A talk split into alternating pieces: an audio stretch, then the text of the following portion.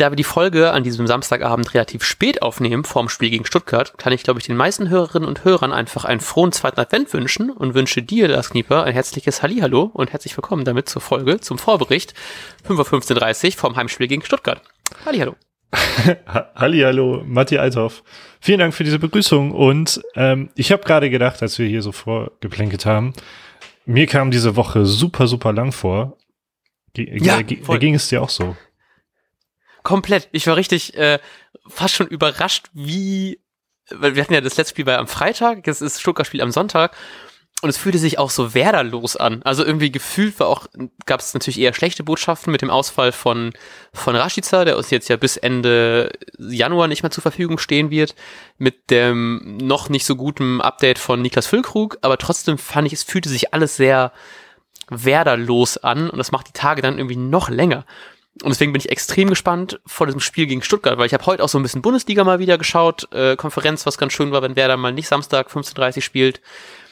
Aber trotzdem ist es halt eben nicht so das Wahre. Und ich freue mich extrem drauf. Vor allem, ich freue mich sehr, dass es trotzdem das Mittagsspiel ist, weil irgendwie mag ich die, Samst äh, die Sonntagmittagsspiele auch sehr, sehr gerne.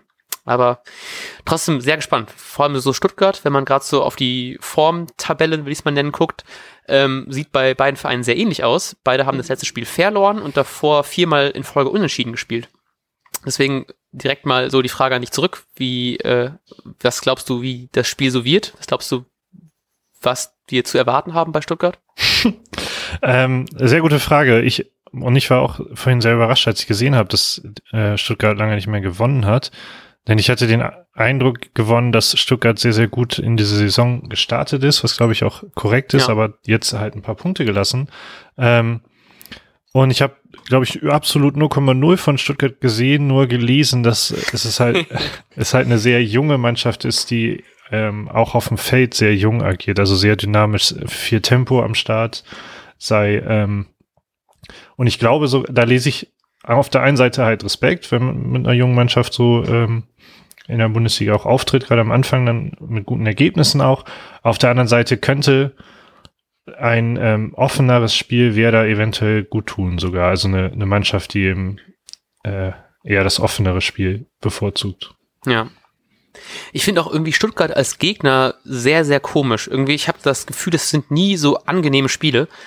Ich denke immer an dieses eine, ich weiß nicht, ob es das Eigentor von was Zieler? Nee, weiß ich gar nicht. War Zieler hier bei Stuttgart? ich, ich habe mich auf jeden Fall dieses eine, an dieses eine äh, Gegentor, wo es, glaube ich, ein Einwurf von dem Stuttgarter war und dann ist er irgendwie ins eigene Tor gegangen. Das ist immer das, wo ich an Stuttgart zuerst denke, ist, glaube ich, letzte Saison passiert.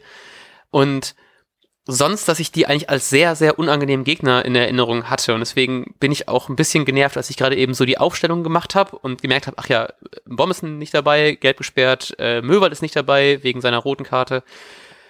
Ähm, Füllkrug, wie gesagt, fällt doch noch ein bisschen länger aus, als er erwartet. Rashica jetzt in der Woche einen sehr krassen Ausfall wurde da bekannt gegeben, dass er jetzt, ich glaube, eine Sehnenentzündung oder Sehnenprobleme waren es, glaube ich, was ja recht langwierig ist. Ähm, und ich fand es tatsächlich auch ein bisschen schwer, mich dann so auf den Gegner einzustellen, weil so viele Alternativen, gerade so wenn man Mittelfeldabwehr dann bedenkt, finde ich dann sind nicht mehr so gebo geboten. Und vorne sieht es dann langsam auch schon ein bisschen Mauer aus. Also vorne geht's, finde ich, noch einigermaßen klar, auch mit der Auswahl, aber dann da hinten dachte ich so, oh, ist schon nicht so einfach. Deswegen, ich frage dich einfach mal direkt, wie hast du, wie glaubst du, stellt Kofeld auf? Ja, mir fiel das gerade sehr schwer. Ähm, und dann irgendwie fand ich es doch halbwegs klar. ähm, und zwar hinten mit einer Fünferkette natürlich, zurzeit muss man sagen, natürlich, aus ähm, Augustinsson, Friedel, Toprak, Gebre Selassie und auf auf der rechten Position äh, Felix Agu, hoffe ich und glaube glaub ich dran. Mm, denn dem waren ja kurz bevor er positiv getestet wurde auf Corona ja schon äh, Startelf, äh, äh, Startelf-Einsätze quasi äh, zugesprochen worden.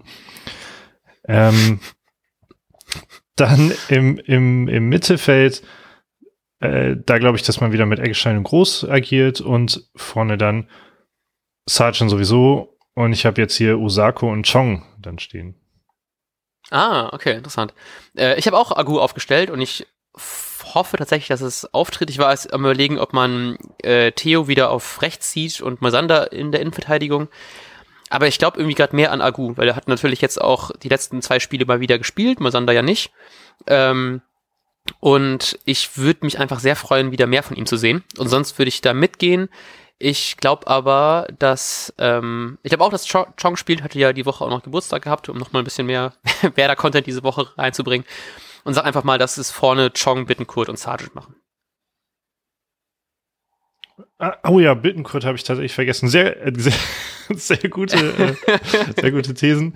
Ähm, ich habe gerade äh, noch darüber nachgedacht. Und zwar hatte äh, Andy, den ihr vielleicht noch aus der Saisonvorbereitung äh, kennt, ähm, sie, sich nochmal gemeldet und hatte dann auch darauf aufmerksam gemacht, dass wir ja jetzt wieder gegen Stuttgart wieder berechtigte Hoffnung haben dürfen, dass wir zum ersten Mal Sch Romano Schmid sehen könnten, der ja auch in Ah, diesem jo. Mittelfeldbereich vielleicht zum Einsatz kommen könnte.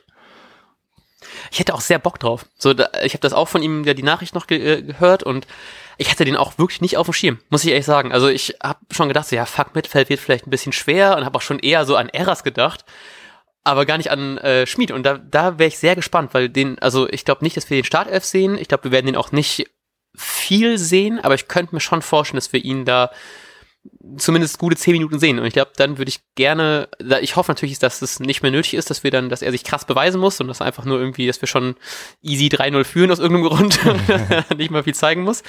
Aber ich würde mich trotzdem sehr, sehr freuen, wirklich mehr von ihm zu sehen, weil ich fand, die Vorbereitungsspiele haben sehr viel Hoffnung gemacht, die ähm, Testspiele zwischendrin mal, die er gespielt hat.